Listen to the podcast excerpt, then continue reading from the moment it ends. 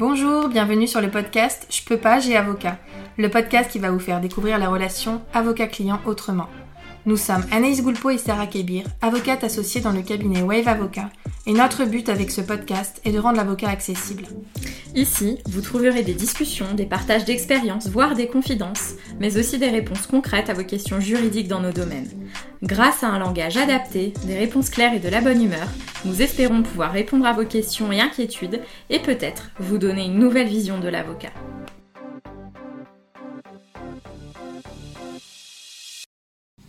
Bienvenue dans ce nouvel épisode de la série Je peux pas, je suis virée. Aujourd'hui, on va continuer de dérouler le fil de la procédure de licenciement. Dans l'épisode 1, on a préparé ensemble l'entretien préalable à licenciement.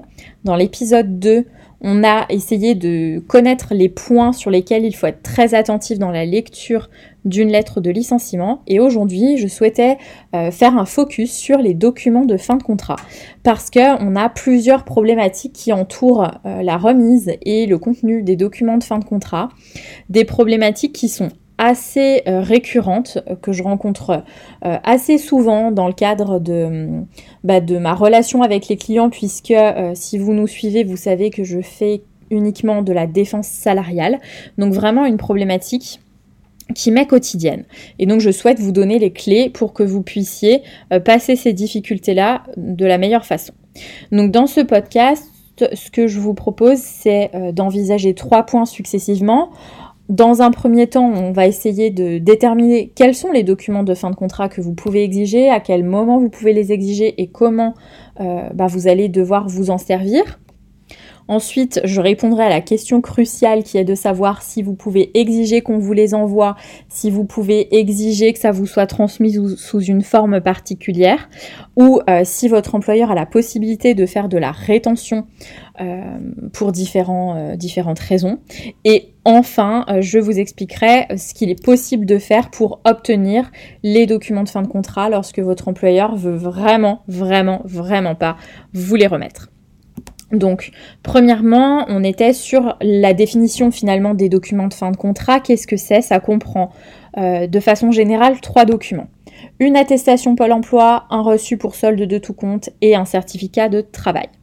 L'attestation Pôle emploi, vous allez devoir obtenir une attestation Pôle emploi originale, un exemplaire original que vous allez transmettre à Pôle emploi pour déclencher le euh, bénéfice de vos allocations de retour à l'emploi. Euh, certains disent encore euh, des allocations chômage ou des allocations acédiques. Donc cette attestation qui va mentionner les grandes lignes de votre relation de travail, quand est-ce que votre contrat a commencé, quand est-ce qu'il s'est terminé, quels ont été vos 12 derniers mois de salaire, les sommes versées au cours de la dernière année, l'indemnité compensatrice de congés payés que vous avez perçue. Et tout ça, ça va avoir un impact assez direct puisque ça va permettre de déterminer si vous avez le droit au paiement d'allocation de retour à l'emploi ou non et quel va être leur montant. Donc s'il y a des éléments qui sont incorrects, par exemple si l'indemnité compensatrice de congés payés n'est pas la bonne, il va falloir faire rectifier ça parce que sinon ça va générer un délai de carence, donc une attente de vos allocations de retour à l'emploi qui sera plus long si la somme mentionnée est plus élevée que ce que vous avez perçu en réalité. Le deuxième document, c'est le certificat de travail. Le certificat de travail va mentionner votre euh, durée d'emploi et votre poste occupé et euh, le reçu pour solde de tout compte. Donc le reçu pour solde de tout compte va énumérer, va lister toutes les sommes que votre employeur vous a versées au moment de la rupture. Donc généralement, euh, ça peut être un dernier salaire, un reliquat de salaire, euh, un reliquat de prime. S'il y a une prime, par exemple, de 13e mois, vous payez au prorata de, de votre temps de présence avant le licenciement, euh, l'indemnité compensatrice de congé payé, l'indemnité de licenciement. Donc toutes les sommes versées vont être récapitulées et votre employeur va vous demander de signer ce reçu pour solde de tout compte si vous êtes d'accord avec les sommes mentionnées. Ça va générer des difficultés puisque si vous contestez ces sommes-là et que vous refusez de signer le reçu pour solde de tout compte, certains employeurs vont euh, considérer qu'ils n'ont pas à vous payer euh, la somme mentionnée. Donc on, va y revenir hein, sur ce point-là pour savoir si ce refus euh, de paiement ce chantage finalement euh, qui va être de vous dire si vous ne signez pas, je vous paye pas le solde. On va voir comment vous pouvez vous positionner par rapport à ça. Donc j'indiquais tout à l'heure que la deuxième partie allait être consacrée à comment on doit vous remettre ou pas les documents de fin de contrat. Ça, c'est un, point qui pose des difficultés en pratique puisque euh, ce qu'il faut savoir, c'est que le code du travail prévoit que les documents de fin de contrat n'ont pas euh, à être envoyés aux salariés. Vous ne pouvez pas exiger de votre employeur qu'il vous les transmette par courrier si vous le demandez, votre employeur va peut-être vous répondre que les documents de fin de contrat euh, sont portables et non quérables. En des termes beaucoup plus simples, ça veut dire que votre employeur peut exiger que que vous, vous rendiez dans les locaux de l'établissement pour récupérer les documents en personne et en main propre. Donc ça, c'est une exigence que l'employeur peut avoir et parfois ça arrive hein, quand euh, on quitte, on, se fait licencier, on conteste le licenciement, on n'a pas spécialement envie d'y retourner et on va pas comprendre pourquoi ça peut pas être envoyé par lettre recommandée. Eh bien, sachez que malheureusement, votre employeur est euh, dans son bon droit entre guillemets s'il euh, vous demande d'aller récupérer les documents. Donc dans ce cas-là, ben, vous pouvez y aller en vous présentant accompagné. En ce moment, avec la période de Covid, il n'est pas forcément opportun euh, de se rendre dans, une entreprise ou dans des locaux en étant accompagné, mais peut-être fonctionner comme ça. En tout cas, sachez qu'effectivement, votre employeur peut exiger que vous vous présentiez euh, physiquement, sauf motif légitime. Ce qui peut se passer à ce moment-là, je l'ai rencontré, euh, et d'ailleurs pas plus tard qu'aujourd'hui, que ce matin, c'est que l'employeur conditionne, enfin exige votre venue pour exiger la signature du solde de tout compte et conditionner la remise du paiement à la signature on va euh, avoir deux façons de faire par rapport à ça. Soit vous vous dites, et bien entendu, hein, c'est dans une optique où vous contestez les sommes qui sont mentionnées sur le solde de tout compte, parce que si vous en êtes, euh, si vous êtes d'accord avec le contenu, vous pouvez signer, il n'y a pas de difficulté. Par contre, si vous contestez le reçu, on va pouvoir avoir deux attitudes. Soit vous vous présentez dans l'entreprise vous signez le reçu pour solde de tout compte parce que vous avez besoin du règlement immédiatement. Donc votre employeur va être satisfait, il va vous remettre le chèque, il va procéder au virement bancaire. Et euh, il faut savoir que vous avez un délai de 6 mois à compter de la signature pour dénoncer le solde de tout compte. Ça veut dire que dans un délai de 6 mois, vous pouvez vous faire remettre le paiement et envoyer une lettre recommandée avec accusé de réception mentionnant en objet dénonciation du solde de tout compte, vous indiquez par la présente je dénonce le solde de tout compte. Parce que si vous avez les éléments, il est bien de le préciser, parce que euh, telle somme, euh, l'indemnité de congé payé, euh, vous avez soldé 10 jours alors que il aurait fallu faire un autre calcul. Il est toujours bien d'expliquer pour permettre à votre employeur de régulariser amiablement. Ça, c'est une solution que j'ai pu conseiller à une personne qui avait besoin euh, du paiement assez vite euh, et qui m'a voilà, qui m'a indiqué que son employeur exigeait la signature. Je lui ai dit bah on va pas se casser la tête, allez sur place, vous signez le reçu pour solde de tout compte et le lendemain on envoie une lettre de dénonciation du solde. Ça permet euh, de ne pas aller au contact, de ne pas de ne pas avoir un conflit naissant important et de devoir saisir le conseil de prud'homme en urgence qui sera plus long que d'y aller, euh, vous signez et puis on envoie la dénonciation dès le lendemain. Comme ça, juridiquement, finalement, c'est comme si vous n'aviez pas signé votre reçu pour solde de tout compte. Votre employeur ne peut pas se prévaloir de la signature s'il est dénoncé dans les six mois. La deuxième solution, c'est de dire, et ça, ça va concerner euh, notamment le cas que j'ai eu ce matin, une salariée euh, bah, qui quitte son emploi mais qui n'a pas impérativement besoin tout de suite immédiatement des documents et du paiement son employeur conditionne le paiement, il lui a remis les documents de fin de contrat, mais il conditionne le paiement à la signature. À ce moment-là, vous pouvez bah, ne pas signer si vous, en faites une question de principe. Vous ne voulez pas signer parce que le reçu n'est pas conforme. Vous lui rappelez que le reçu pour solde de tout compte doit être payé immédiatement au moment de la rupture. Donc, on repart hein, sur les mêmes principes de base, euh, ce dont on a déjà parlé dans les deux précédents épisodes de cette série de podcasts.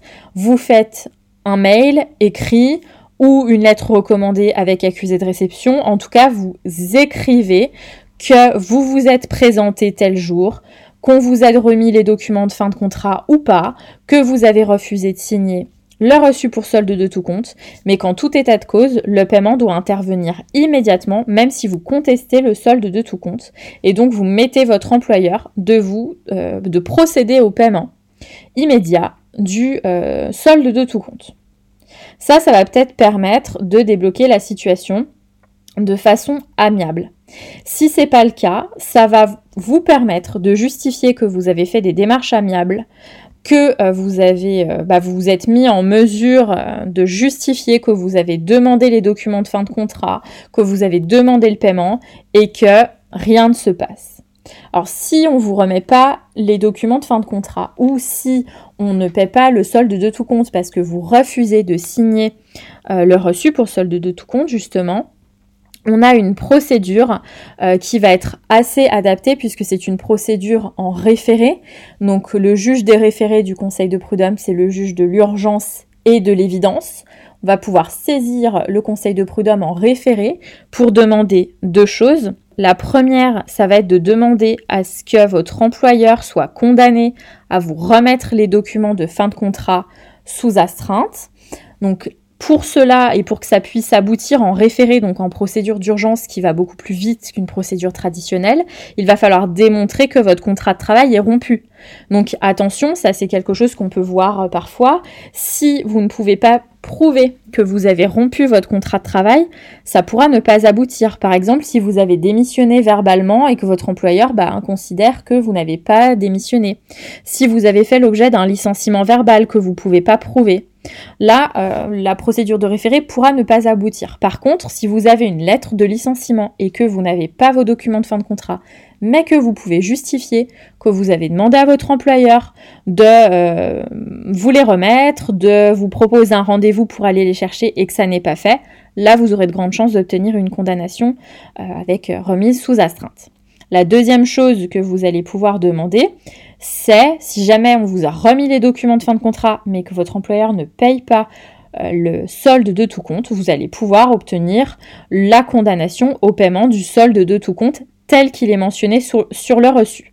S'il y a une critique et un désaccord sur le montant, le juge des référés va ordonner le paiement uniquement de ce qui est incontestable. Donc généralement de la somme qui est mentionnée par l'employeur sur le reçu pour solde de tout compte. Pour le surplus qui est euh, contesté euh, de votre côté, il faudra en passer par la procédure habituelle du Conseil de prud'homme, donc une procédure qui est plus longue avec euh, une audience de conciliation, une audience de jugement. Donc par la procédure de référé, donc évidence et urgence, ce sera la remise des documents si vous pouvez prouver qu'il y a une rupture de contrat et le paiement du solde de tout compte si votre employeur vous a remis un document mentionnant le solde ou bien si vous êtes en mesure de justifier ce qui doit vous être payé.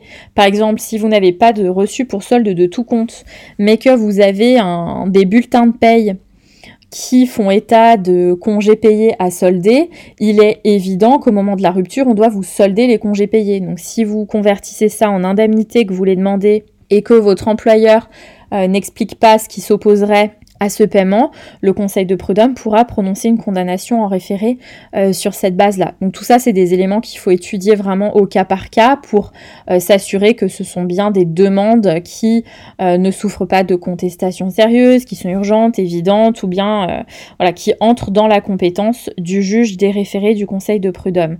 Vous l'avez compris, un employeur ne peut pas s'opposer au paiement hein, du solde de tout compte, il ne peut pas euh, ne pas vous remettre les documents de fin de contrat parce que vous refusez de signer le solde de tout compte. Pour moi, ça, ça s'appelle du chantage, hein, concrètement. L'employeur a une obligation, quel que soit le motif de la rupture, c'est important, que vous ayez démissionné, qu'il y ait une prise d'acte de la rupture, que vous soyez licencié, que ce soit pour faute grave, lourde, peu importe, dès lors qu'il y a une rupture du contrat de travail, il doit y avoir remise des documents et paiement du solde de tout compte. Donc quoi qu'il se passe, euh, vous pouvez refuser de signer un reçu pour solde de tout compte et d'ailleurs c'est votre droit le plus légitime, hein, vous pouvez toujours le contester. Donc vous êtes même très bien fondé à refuser de signer si vous le contestez. Votre employeur doit régulariser en mettant les documents à votre disposition et en payant le solde de tout compte. Dernier, un dernier point, si vous avez signez un solde de tout compte, un reçu pour solde de tout compte, et que là vous vous dites mince catastrophe, euh, il y a quelque chose qui n'est pas conforme. Vous avez six mois pour dénoncer ce solde de tout compte, ce reçu signé. Si vous ne le faites pas dans les six mois, là vous vous dites en écoutant ce podcast, bah, je suis en train de penser qu'il y a un an j'ai signé un reçu pour solde de tout compte. L'effet qu'entraîne cette signature et ce délai euh, dépassé de six mois, c'est que ça devient libératoire pour l'employeur. Ça veut dire que l'employeur est libéré du paiement des sommes qui sont mentionnées sur un solde, sur un reçu pour solde de tout compte, signé depuis plus de six mois. Donc ça ne veut pas dire que vous pouvez rien faire parce que euh, si par exemple sur votre reçu pour solde de tout compte il est mentionné indemnité de licenciement, congé payé, dernier salaire et, et prime, euh, et que vous vous dites, bah en fait moi j'ai réalisé des heures supplémentaires qui ne m'ont pas été payées, le fait que le reçu pour solde de tout compte soit signé, ça ne veut pas dire que vous ne pouvez pas demander vos heures supplémentaires. Parce que c'est libératoire uniquement pour les sommes mentionnées sur le reçu pour solde de tout compte. Donc faites attention quand même parce qu'il y a des délais de prescription pour contester euh, des, ruptures, pour euh, demander des heures supplémentaires, le paiement d'heures supplémentaires. Donc n'attendez pas 10 ans non plus. Faites au plus vite. Mais si jamais vous avez signé un reçu pour solde de tout compte dans un délai de moins de 6 mois, il est urgent de consulter un, avocat si vous estimez hein, que peut-être les choses ont été mal régularisées. Donc faites le nécessaire assez rapidement pour, euh, pour avoir le temps de faire les choses. Donc voilà pour cet épisode de podcast qui vient clôturer euh, la procédure de licenciement.